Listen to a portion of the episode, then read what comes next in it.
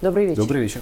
Не могу сегодня а, не поговорить с тобой. Слишком много опасений а, и в западной прессе, и очень много у нас на тему ядерной войны. То есть Израиль, который может ее развязать, более того, не будем называть там всех пророков, которые в свое время именно об этом и говорили, но между тем такие прогнозы были.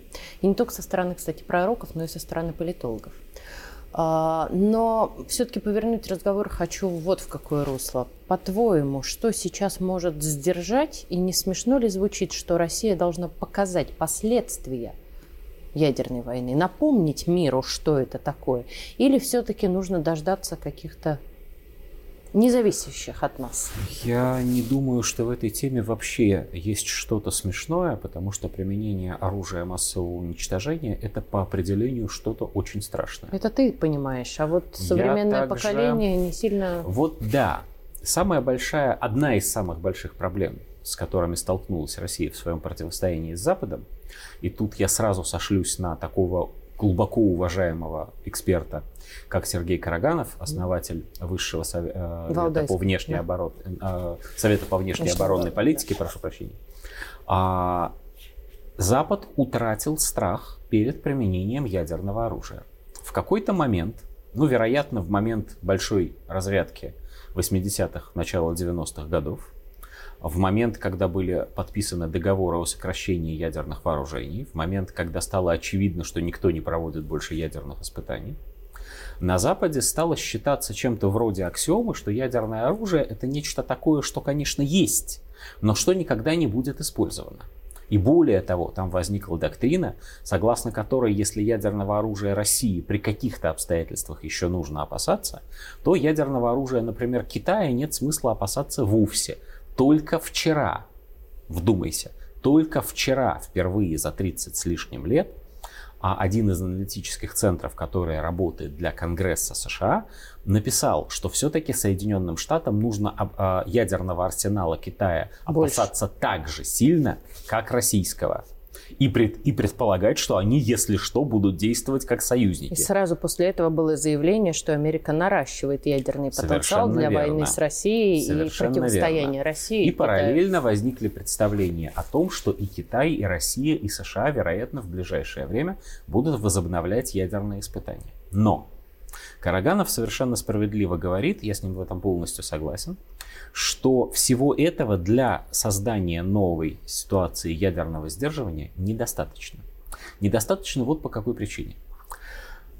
То поколение, которое видело большую войну, или да лучше сказать большие войны 20 века, оно ушло из политики. На весь Запад остался один Киссинджер – из тех великих людей, которые, будучи нашими врагами, действительно понимают, о чем идет речь, когда говорится о том, что вот они будут или не будут воевать с Россией. Все ушли. Байден, ну, конечно, старик, но старик все-таки чуть моложе, чем те, кто это видел собственными глазами. Джордж Буш старший был одним из тех, кто воевал реально во Вторую мировую войну. Его уже нет. И это означает, что страха нет. Более того, чем больше появляется исследований о том, что применение тактического ядерного оружия не обязательно приведет к глобальной катастрофе, а при некоторых обстоятельствах может иметь лишь локальные последствия, причем исследований не глупых со ссылками на единственный опыт реального применения в Хиросиме и Нагасаки. Хиросима-то до сих пор существует как город существует. Так себе существует, откровенно Нет, говоря. ну подожди, но, но ведь есть же Хиросима, ну, но ведь есть. Вот. А тем больше возникает иллюзий и желание у некоторых обладателей ядерного оружия, как говорится, бахнуть. Теперь смотрим на карту мира. Кто реально, не гипотетически, а реально в сложившейся ситуации может применить пресловутое тактическое ядерное? Из всех стран, которые им обладают, самый большой соблазн это сделать сегодня есть у государства Израиль. Это соблазн применить, именно соблазн применить тактическое ядерное оружие, конечно, не против Газы, где они ведут сегодня войну, а против Ирана, который они справедливо считают своим главным врагом. Применить с расчетом на то, что Иран еще якобы не успел создать ядерное оружие – абсолютно зеркально ответить не сможет, А вот его ядерную программу якобы можно ядерной бомбардировкой прервать. Этот соблазн постоянно стоит перед руководством еврейского государства. В условиях обострения напряженности, в условиях войны, которую ведет Израиль, этот соблазн может стать непреодолимым. Тем более, что им кажется, что за ними стоят США, и США не позволят их за это наказать. Это пункт раз. Пункт два. Существуют две страны, которые в любой момент времени готовы к ядерной войне друг с другом. Это Пакистан и Индия. От России это далеко, мы не очень себе представляем, до какой степени там все накалено, но на самом деле индо-пакистанский инцидент, кто помнит песню Высоцкого, это не прошлое, это, к сожалению, наше будущее. В какой-то момент это действительно может произойти, как может дойти до очень тяжелого конфликта между Индией и Китаем. Это ядерные державы у которых есть пограничные споры. Как может дойти до ядерного конфликта в противостоянии Китая и США из-за острова Тайвань, который Китай совершенно справедливо считает своей территорией, а США требует считать независимым государством, независимым именно от Китая, и подписал кучу документов по поводу того, что случись что, он будет Тайвань защищать. А как США могут защитить его от Китая в реальности, в случае реальной войны? Все это а моменты, участки, так сказать, земной поверхности, на которой ядерная война может вспыхнуть, если не в следующую минуту, то во всяком случае прямо завтра. При этом накал напряженности между Россией и Объединенным Западом, скажем очень осторожно, не спадает. По сути, мы ведем сегодня войну с помощью обычных вооружений. Если мы вспомним еще раз о том о докладе, который сделан для Конгресса США, мы обнаружим там предложение к американским законодателям а, санкционировать и подготовиться к сдерживанию России и Китая в рамках войн, которые ведутся с помощью обычных вооружений. Но это их позиция, их точка зрения. Она основана на том, что у них всего больше, прежде всего, денег. Она не очень оправдывается в реальности как мы видим на Украине. Скорее она приводит к истощению арсеналов Запада. И коль скоро это так, перед Западом тоже встает этот соблазн. А если попытаться отделиться от России с помощью ядерного оружия?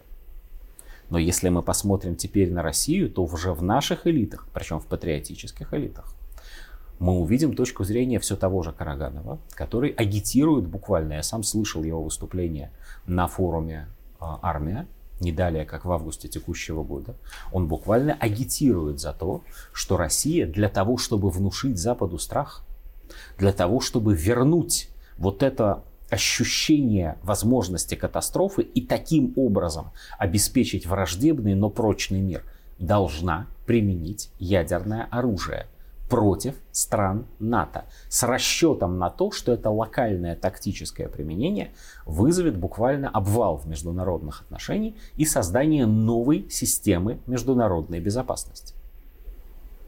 При этом мы видим, как Россию постоянно провоцируют. И провоцируют именно на применение орудия массового, оружия простите, массового уничтожения.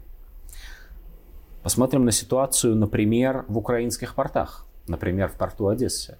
Посмотрим на заявление американского посла на Украине, что оттуда якобы снова организован массированный экспорт украинского зерна, несмотря на все разрушения, которыми обычны, которые обычными вооружениями удалось достичь в этих портах. Но правда же это чем-то другим, кроме как провокации тяжелого удара по этим не портам. Пахнут, да? да, вот просто не получается да. иначе это понять.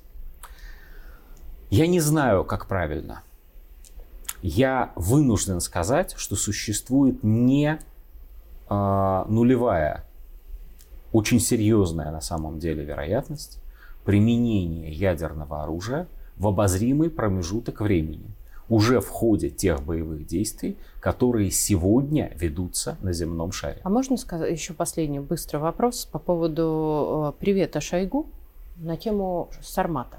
Это же тоже об этом. Это сигнал. элемент, конечно, это элемент ядерного сдерживания России и так называемая тема Сармат. и э, сообщение об успешных испытаниях ракеты «Буревестник» с атомным двигателем, который позволяет ей необыкновенно долго оставаться в воздухе и представлять собой угрозу для противника. Все это элементы ядерного сдерживания со стороны России. И обсуждение в Государственной Дуре, э, Думе денонсации договора с американцами о непроведении ядерных испытаний. Это все наши последовательные заявления. Ребята, не доводите до греха, будет хуже. Но проблема в том, что все заявления, до тех пор, пока они пока просто заявления, они могут не возыметь действия. Нужно что-то сделать. Я абсолютно убежден в том, что Россия проведет ядерные испытания в сравнительно ближайшее время, в короткий срок, вероятно, на новой земле на полигоне. Но вот в том, что этого будет достаточно, я, к сожалению, совсем не убежден. Спасибо.